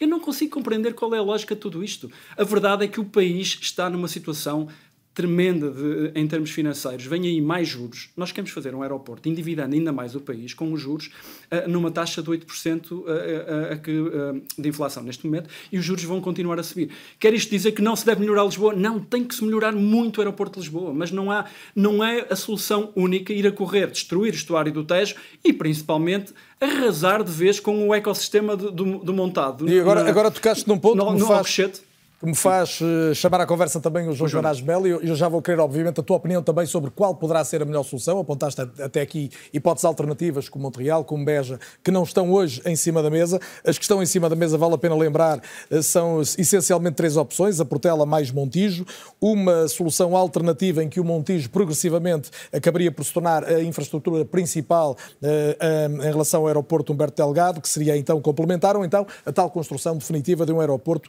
no campo de tiro de Alcochete. E João Jonas de Melo, pegando nestas questões que estão em cima da mesa, já o disse, é, continua a ser dirigente do GEOTA, professor universitário de Engenharia Ambiental, Bem-vindo mais uma vez. João, pegando nestas, para já nestas hipóteses em cima da mesa, alguma delas eh, é válida no seu entendimento? Alguma delas eh, justifica que se aposte? Bom, o Montijo eh, não é solução nenhuma, é uma fantasia. Eh, porque tem exatamente os mesmos problemas da Portela e, e cria uma série de problemas novos. Portanto, estar a fazer um aeroporto a prazo que custa mais de mil milhões de euros, eh, degradando seriamente o estuário do Tejo, não faz qualquer espécie de sentido, não é solução para coisa nenhuma. E, portanto, há aqui um problema de substância e há um problema de método. O problema de método é que, de facto, isto é um problema complexo, que se tem andado, não se tem andado a estudar isto sistematicamente nos últimos, nos últimos 50 anos. Tem-se feito uns estudozinhos de vez em quando. A última vez que estudou este assunto a sério foi há 25 anos atrás, em que na altura se discutia as opções entre Rio Frio e e a Depois voltou-se a discutir o assunto em 2008, eh, com a mesma metodologia de agora, que foi o então Primeiro-Ministro disse eu quero o aeroporto em Alcochete, aí agora vamos pensar em fazer uma avaliação estratégica. Eh, portanto, isto, isto não é nada como metodologia de trabalho e não é apenas uma questão de desrespeito pelas instituições, embora ela seja significativa, mas é uma, uma questão de desrespeito pela, pela física, pela ciência em geral, eh, pelos parceiros sociais em geral, eh, pelos moradores, eh, pelas autarquias, portanto é um desrespeito em toda a linha por toda a gente. Portanto, isto em termos de método é absolutamente inaceitável. a avaliação ambiental estratégica é uma necessidade, não é uma picuinhice jurídica.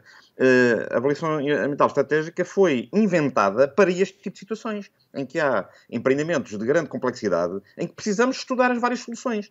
E, portanto, há de facto uma série de, de soluções uh, possíveis Uh, repito, Montijo não é solução para coisa nenhuma. Uh, não vai resolver problema nenhum, só vai criar problemas novos. Podemos discutir em detalhe, uh, enfim, Mas deixe-me só perguntar nisto, mas, sem ir ao detalhe, que não teremos tempo para tudo, João. É, perguntar quando, quando se ouve dizer, deixe-me só perguntar nisto, quando se ouve dizer, e podemos estar com algum delay, peço desculpa da, da interrupção, hum, que por razões essencialmente económicas, é quase uma fatalidade que a solução venha a ser Portela mais Montijo, na sua opinião, isto seria trágico. Mas qual fatalidade? Não há fatalidade Fatalidade nenhuma, económica, por ser a, a, a, situação mais viável, desde logo porque a Vancia ou a ANA custearia essa, essa obra. Desde logo não é verdade, e uma das razões porque isto ainda não avançou é porque a Vancia ou a ANA não estão nada interessadas nessa solução. Aliás, eh, a Vancia e a ANA começaram a, estudar eh, uma, uma avaliação estratégica da solução aeroportuária de Lisboa há cinco anos, que depois misteriosamente parou foi interrompida. Uh, foi interrompida quando alguém teve a brilhante ideia, ah, agora vamos para o Montijo. Não é por acaso que o Montijo já tinha sido posto em cima da mesa e deitado fora várias vezes, porque a generalidade dos especialistas entende que é uma péssima solução, desde logo do ponto de vista uh, de funcionalidade aeroportuária, por vários fatores, por estar numa zona de, de alto risco, estar numa zona de nevoeiros, está uh, em frente da maior concentração da avifauna selvagem da Europa. Isso cria um fator de risco de bird strike, de colisão com, a, com, as aves muito grande, que é um risco não, não, é só, não é principalmente para as aves, é para as pessoas que vão dentro dos aviões e para quem está no chão. isto é um assunto tabu, nunca se fala deste assunto, porque sempre que se fala de. e o que está a dizer é que isso é particularmente sensível no Montijo, é isso? Eu estou a dizer que uh, isso é um problema em vários sítios e que o Montijo é o pior sítio em Portugal uh, onde este problema é mais grave. Este problema em particular, mas tem uma série de outros problemas. Uh, e, portanto, a primeira coisa que tem que, de facto, se discutir é quais é que são as verdadeiras condicionantes do aeroporto de Lisboa. e o aeroporto de Lisboa tem muitas condicionantes que têm a ver com o handling, têm a ver com a segurança, têm a ver com uma série de coisas. Nenhuma delas tem a ver com a localização em si. O facto de haver só uma pista é uma condicionante, mas não é a localização em si que é condicionante. Uh, embora tenha uma série de problemas, o facto de haver sobrevoos uh, grandes sobre uh, a cidade, etc. Mas seria exatamente o mesmo problema no Montijo. e, portanto, Uh, uh, a questão que se, que se, coloca é para que é que nós queremos uh, expandir a capacidade aeroportuária de Lisboa? Nós sabemos, pelos estudos da, da própria Ana, da Vanchi, que a capacidade aeroportuária na Portela, no aeroporto Humberto Delgado, poderá crescer até mais de 40 milhões de passageiros por ano. E, portanto, a primeira questão é para que é que nós queremos essa, essa capacidade de expansão? Portanto, estamos nos 27, é, é, poderia ir até aos 40. De, de, Deixe-me deixe terminar esta, esta lógica. já chegou aos 30 milhões e, e poderá chegar aos 40 nesta localização eh, em condições razoáveis de, eh, de segurança. Eh, mas a questão fundamental aqui é o que está a falhar neste momento são de facto as alternativas. Eh, porque é que os aviões tiveram que ir para, para Faro ou para o Porto? Porque não há outro aeroporto mais perto onde eles pudessem ter ido. Onde poderiam ter ido se houvesse uma ligação ferroviária meio decente, seja Montreal, seja Beja, seja uma série de outros sítios possíveis. E a perguntar uh, precisamente isso, do seu ponto de vista, e, e, só para concluir esta parte, e voltaremos à conversa a seguir, as melhores opções seriam o, o, o complementar de Lisboa com Montreal ou Beja? Isso tem que ser estudado a sério, que não foi. Eh, eu não sou adepto de estar a dar palpites. O achismo é uma praga nacional. Uh, não estou a dar palpites sobre coisas que não foram estudadas em profundidade. Uh, Mas acabou e, de citar portanto, essas duas estruturas, por isso é que eu lhe estou a perguntar como opções que têm, obviamente, de ser postas em cima da mesa e, eventualmente, haverá outras. Uh, o que eu estou a dizer é que uh, a espinha dorsal de um sistema de transportes tem que ser a ferrovia. Uh, nós, a última vez que este assunto foi discutido e foi discutido superficialmente foi há 14 anos atrás. e de lá para cá aconteceu o Acordo de Paris que nos diz que nós temos que poluir menos, temos que ter menos aviões. Aconteceu o Pacto Ecológico Europeu, aconteceu a Conferência dos Oceanos em Lisboa, em que nos diz nós, para proteger os oceanos, anos nós temos que parar de poluir. Uh, aconteceu. Uh, e agora temos em mãos ainda a questão do aeroporto. Trabalhar à distância. E, portanto, na verdade, nós precisamos de menos aviões e não mais. Esta é a primeira fase da discussão que tem que ser tida e não foi. E depois a seguir temos de ver. Há uma parte deste tráfego da, da aviação que, para onde devia passar, era para a ferrovia. Não era para outro sítio, não era para outro aeroporto, é para a ferrovia. E depois então vamos ver, ok, Lisboa tem condicionantes sérias, então uh, se calhar vale a pena pensar em alternativas ao Lisboa mais um. E há Muito várias bem. alternativas ao Ficou Lisboa claro o seu ponto de vista neste momento. Uh, Porfírio Silva, de, destes dois depoimentos, retém a ideia, que eu diria que foi a mais clara, de que é preciso estudar ainda mais alternativas? Eu, eh, eu, aproveitaria para dizer uma coisa que me preocupa sobre o funcionamento das democracias em geral. É que nós estamos mal equipados para tratar, em geral, para tratar de problemas muito complexos. E é curioso que, por exemplo, os dirigentes chineses uh, gostam muito, digamos assim, entre aspas, de atirar isso à cara dos dirigentes ocidentais, dizendo que eles têm o seu próprio método para ver a história a, a, a longo prazo e que os, os, ocidentais, até pela democracia, até pelas eleições, mas também porque não têm métodos para ver as coisas a longo prazo, não são capazes de fazer isso. E é um problema nosso, porque quando um professor, eh, como o professor Jonas de Mel diz, eu não vou agora estar a, a, dar palpites sobre uma coisa que sei identificar quais podem ser as alternativas, mas sei que elas não estão estudadas, isso aponta para um problema central daquilo que está em cima da mesa. É claro que eu não vou dar a minha opinião de ser despedido, que eu não sou ministro e, portanto, não tenho, não tenho obrigação de não, não me antecipar ao primeiro-ministro. Mas eu acho que é mais importante nós percebermos em que condições é que podemos tomar uma decisão apropriada, em que todas as partes, quando entram nesse processo de decisão, sabem qual é o método, como é que se vai estudar e como é que, como é que o caminho vai ser seguido até tomar uma decisão, mas para tomar uma decisão, eu acho que isso é o fundamental, porque se nós olharmos para trás e nos limitarmos a, a tirar pedras, a dizer vocês não decidiram, tu não decidiste, aquele não decidiu, nós nunca vamos resolver isto de uma forma adequada, eh, porque realmente os problemas muito complexos exigem estruturas técnico-políticas das democracias para, para serem tratados de forma apropriada. E quando nós ouvimos especialistas a dizer de vários lados, uh, calma lá, porque ainda há isto, aquilo, aquilo outro para, para, estudar antes de decidir, nós temos de ter consciência do que é que isso significa. Agora, nós não podemos ficar mais 50 anos a decidir, porque realmente não decidir já é uma má decisão quando há um problema para resolver. Miguel Pinteluz, quando o Primeiro-Ministro admitia que Luís Montenegro podia ter uma solução nova na manga, tem aqui mais algumas hipóteses. Não, três, três, ou quatro comentários. Primeiro, uh, não sei se, se, já se deram ao trabalho de ler o célebre despacho que foi revogado. O primeiro ponto deliberativo, a primeira coisa que coloca é uh, invocar uh, novas condições no sentido de não outorga do contrato que advém do concurso público para a adjudicação do estudo, do estudo. de avaliação ambiental estratégica.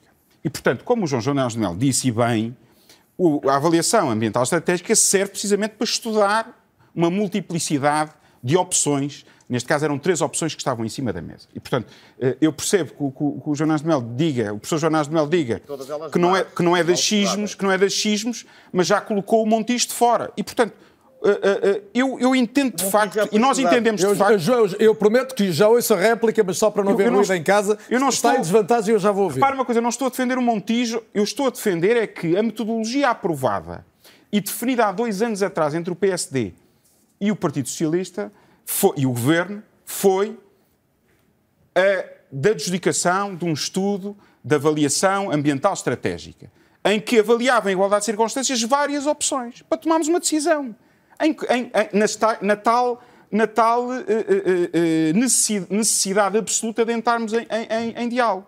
E, portanto, isso foi definido.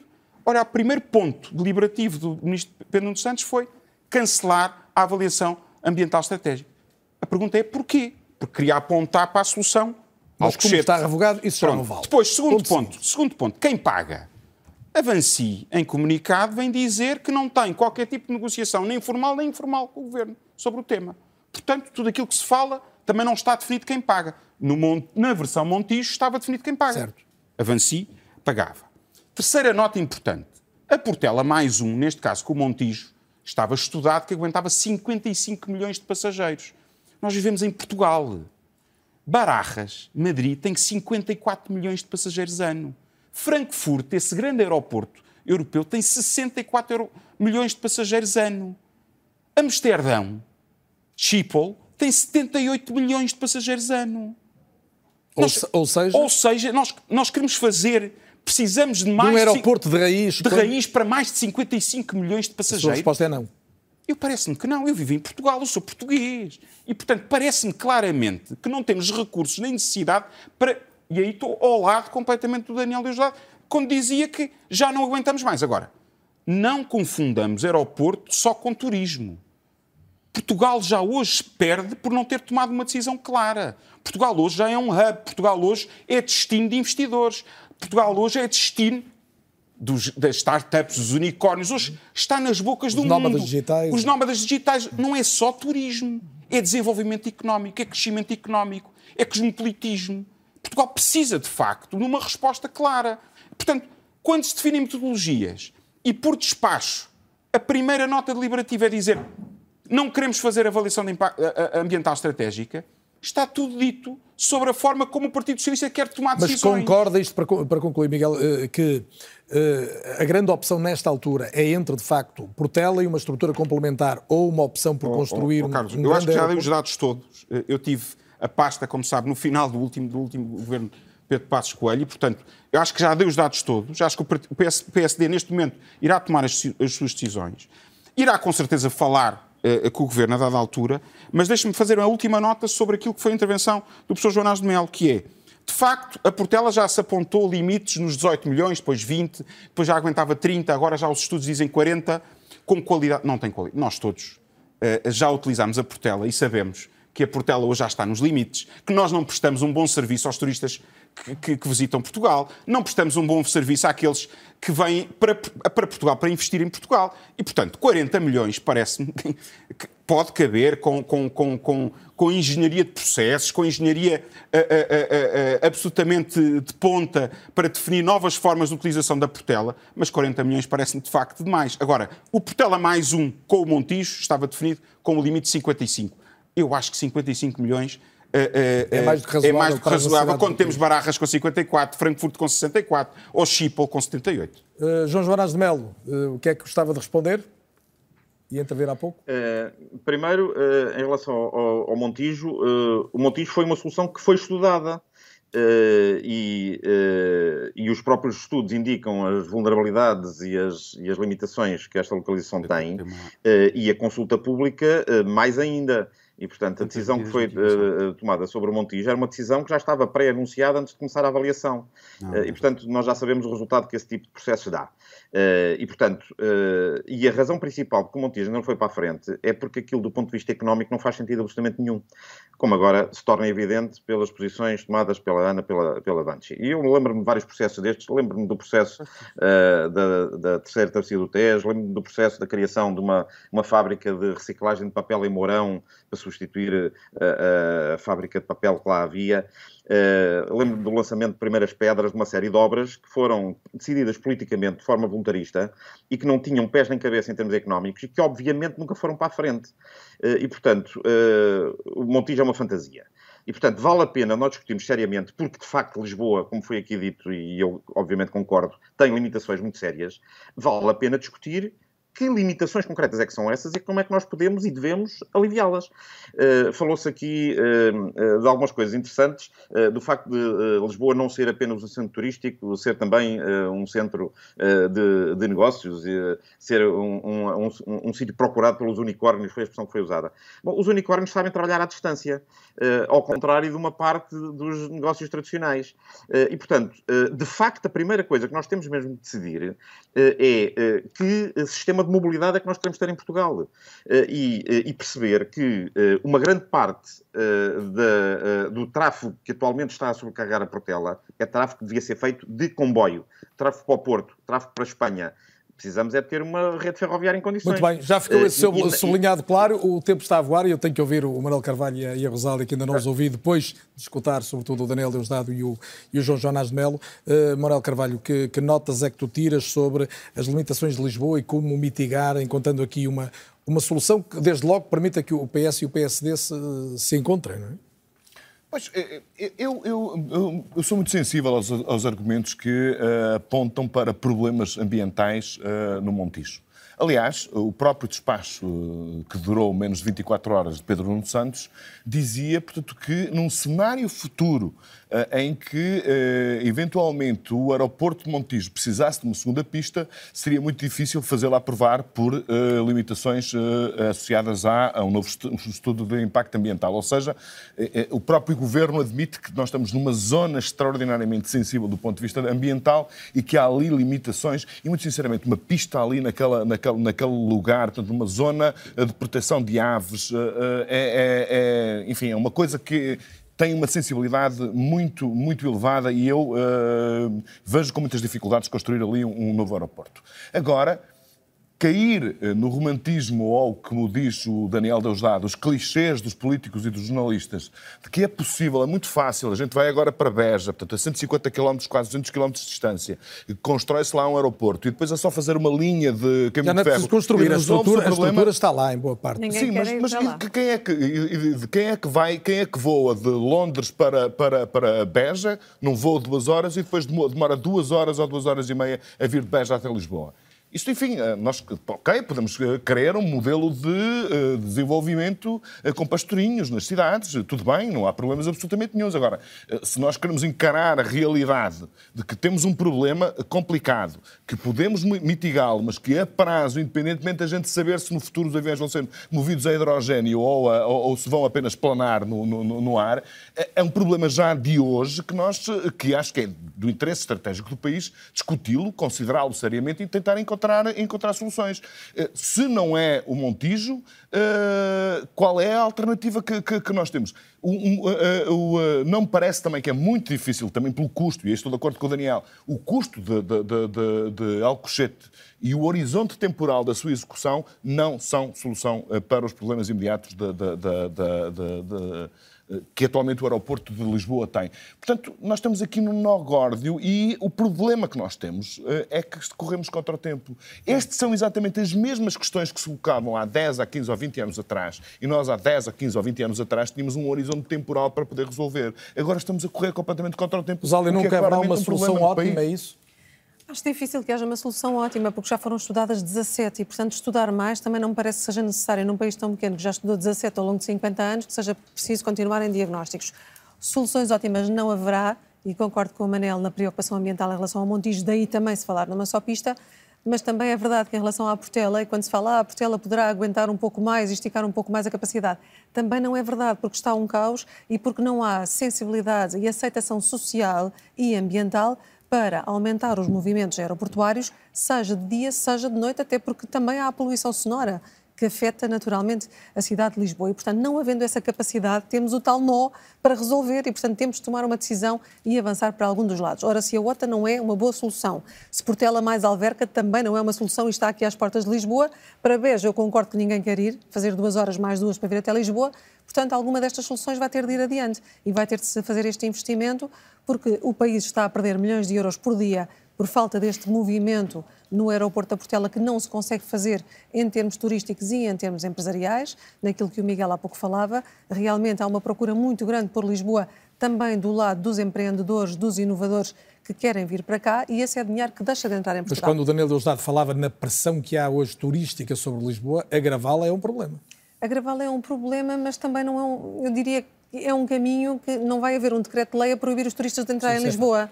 E, portanto, se não vai haver esse, esse decreto de lei, porque não é assim que as coisas funcionam, vamos ter de encontrar aqui um equilíbrio entre a lei da procura e da oferta, na medida em que muitas das cidades europeias têm crescido no turismo, mas têm procurado fazê-lo com sustentabilidade, com algumas regras, sejam com taxas turísticas, seja com regras ambientais, seja o que for. Agora, não se vai decretar que não se entre em Lisboa. Lisboa é uma das cidades mais apetecíveis do mundo, das mais seguras e que os turistas procuram. Além disso, estamos a lidar com outro problema que é a vingança do consumo. Depois da pandemia, há um movimento de vingança do consumo em que as pessoas realmente querem sair sair, querem viajar. E isso agudizou muito o problema. A pandemia adormeceu, como dizia o Manel, durante estes dois anos a situação, agora explodiu. Explodiu de uma maneira ao qual temos de estar atentos e temos de pressionar para uma decisão e que o PS e que o PSD se entendam Apesar nesse sentido. de todos os receios e da inflação, a verdade é que as pessoas querem viajar, querem Exatamente. sair, querem aproveitar o que não puderam durante os últimos dois anos. Daniel Deusdado, a, a pergunta que, que, se coloca é que alternativa, afinal, no fundo, a Rosália dizia agora já foram estudadas 17, nós conseguimos sair daqui com alguma luz não ao fundo do túnel, mas ao fundo da pista. Sim. Deixa-me dizer à, minha querida amiga Rosália que, na verdade, ninguém quer proibir os turistas de entrar em Lisboa. Queremos apenas que eles não aterrem. Uh, todos, uh, os 55 milhões. Isso é uma maneira de tornar Lisboa. É que a seguir aos turistas vêm os hotéis e depois vêm os, os alojamentos locais e depois nós fazemos manchetes nos jornais a dizer que Lisboa expulsou os moradores e que não têm casas e que as casas estão caras. Porquê? Porque a primeira coisa que fizemos foi criar um aeroporto cada vez maior que traz cada vez mais turistas. Além do mais, deixa-me dizer-te, Manel, uh, esta questão sobre as duas horas de Londres para Beja e de Beja para Lisboa. A, a verdade é que os turistas que vêm em low cost não são os turistas que vão para a Portela na TAP. Ou seja, se eu sou um turista com dinheiro, eu vou para a Portela e aterro imediatamente na Portela, na British Airways, ou na TAP e pago mais porque estou no centro da cidade. E se sou um turista com tempo, eu aterro em Beja porque até quero ver o Alentejo ou até vou de comboio porque tenho tempo. Eu, que umas vezes quero pressa e outras vezes não quero pressa, umas vezes aterro em Munique, outras vezes aterro em Memmingen. E como nós temos uma escala de Portugal, a nossa cabeça é tão pequena que nós achamos que uma hora e meia é uma coisa inultrapassável, quando a gente sabe que em Londres demora hora e meia para chegar no aeroporto. Ora, mas em Portugal nós podemos destruir completamente o, ter o território, seja o Montijo, seja a maior reserva de água que existe em Alcochete, porque na verdade o que não podemos é achar que os turistas podem escolher um aeroporto caro e um aeroporto mais barato. E como é que se enche o aeroporto de Montreal ou de, de Beja e todos aqueles que quiserem estudar e Alverca, muito bem, como disse a Rosália? É que em vez de gastarmos o dinheiro todo a fazer cimento e betão e destruir a natureza, vamos fazer como se realmente faz em todo lado, que é apoiar a chegada a Beja ou a Montreal. Ou seja, eu, eu para ter um voo para Montreal pago 5 euros e não pago 100. E para Beja a mesma coisa. Então os turistas vêm porque os turistas que têm tempo querem descobrir outras coisas. E é preciso, mesmo assim, aumentar a Portela, os edifícios da Portela, porque a base de Fico Maduro pode sair dali e há muita coisa para expandir. E, portanto, ter um aeroporto absolutamente confortável, de grande qualidade para os empresários, que garante que aterram em Lisboa e não que aterram em Alcochete a 50 km, aumentando a pagada ecológica de toda a gente, tornando Lisboa cada vez mais cara para os lisboetas. Porque quem é que vai pagar Alcochete? Os lisboetas com as taxas aeroportuárias. Portanto, e, e os turistas, que queremos cada vez mais turistas, com o aeroporto caro, as taxas são cada vez mais caras para pagar um aeroporto caro. Ou seja, nós temos o melhor aeroporto do mundo em piores condições. Vamos melhorá-lo, vamos arranjar alternativas, vamos acreditar que Portugal é um país pequeno em que as coisas que estão a uma hora e pouco, a alta velocidade vai passar ao lado de Montreal. Temos Beja que não é no fim do mundo. Até podemos estudar Alverca para carga ou para outras coisas. Se tudo está feito, já está no terreno, porquê é que queremos de repente inventar a solução a tua questão, estamos a chegar ao fim, o debate tem sido ótimo, mas eu gostava de um, uma opinião final do Miguel Pinteluz e do Porfírio Silva, sobretudo, porque desde logo representam os dois partidos que, e são ambos vice-presidentes dos partidos que, em boa medida, onde tomar esta decisão, e sobretudo com este, com este mote final que é, e um minuto para cada um, não tenho mais, eh, Miguel, um, até quando é que vai ter que se discutir e quando é que vai ter que se decidir? Eu penso que, que é um tema que todos nós achamos que somos um bocadinho especialistas, um bocadinho como no futebol, e portanto eu não sou especialista, eu sou, tenho, mais tenho as mesmas preocupações ambientais que o Manel e que outros, mas um instrumento de avaliação ambiental estratégico é fundamental para podermos comparar as diversas, as diversas opções. E ao contrário do, do que o João João Mel diz, de que uh, uh, o Montijo já foi estudado, por acaso, o Montijo é o único, a única localização que hoje tem uma avaliação de impacto ambiental, que é outra coisa, em vigor, com 200 medidas de mitigação, com os custos todos associados. E, portanto, eu não estou a dizer que é Montijo, que é este ou aquele. Eu estou a dizer é porque que este governo faz um despacho, depois revoga, e esse despacho, na primeira linha, é precisamente cancelar um concurso público para fazer uma avaliação ambiental estratégica, que era precisamente o instrumento para, em vez de estarmos aqui todos a falar com paixão, que é natural, eh, com a nossa forma de olhar para os problemas, não. Os técnicos iam debruçar-se sobre três localizações e das três iriam apontar quais são as vantagens de uma, as vantagens de outra. E, e depois, isso acontecendo é possível e depois na, nesta legislatura haver esse entendimento? Os políticos... Não, já era. Então o concurso já foi adjudicado. Não sei, o anterior. Repare, o pormenor, o pormenor do despacho do, do, do ministro Pedro Nunes Santos é que o concurso foi adjudicado, o que ele vem parar é a outorga do contrato. Ou seja, já foi escolhido, não sabemos quem, isto é algo que também o ministro podia vir a, a, terreiro de explicar, qual foi a empresa a quem foi adjudicado. E para evitar tal contrato que não quer assinar. E, portanto, essa é a primeira pergunta que tem que ser, que tem que ser colocada ao seu ministro. Porquê que interrompeu um instrumento de avaliação ambiental estratégica que iria precisamente clarificar esta discussão que todos temos paixão? Quando é que vamos ter uma decisão? Eu vou-lhe vou responder certamente dentro do minuto que me deu e é, e é só isto. É uma questão de método. Nós não resolvemos isto à pedrada uns contra os outros. Eu registro que o Miguel Pinteluz começou esta parte do debate dizendo que o PS anda há sete anos nisto e não decidiu, para depois vir dizer que o PS acordou com o PSD há dois anos que se ia fazer uma avaliação ambiental estratégica para depois saber o que é que se ia fazer. E, portanto, se nós deixarmos os slogans e o atirar pedras para tentarmos afastar de nós a ideia de que também somos corresponsáveis, talvez consigamos chegar a algum lado. Acho que o país conseguirá chegar a algum lado. Nos próximos dois, nos próximos quatro anos? O mais depressa possível, mas isso depende de todos os atores. Porfírio Silva, Miguel Pinteluz, Manuel Carvalho, Rosália Amorim e, obviamente, também João Jonas de Melo e Daniel Deusdado. Muito obrigado a todos pela vivacidade desde logo que trouxeram este debate esta noite na RTP. Espero tê-los mais vezes no É ou Não É, que volta a ser, como sempre, de hoje oito dias. E lembro que tem destaques no Instagram e tem sempre disponível em podcast também tudo que é conversado às terças à noite no grande debate da RTP1. Boa noite, até para a semana.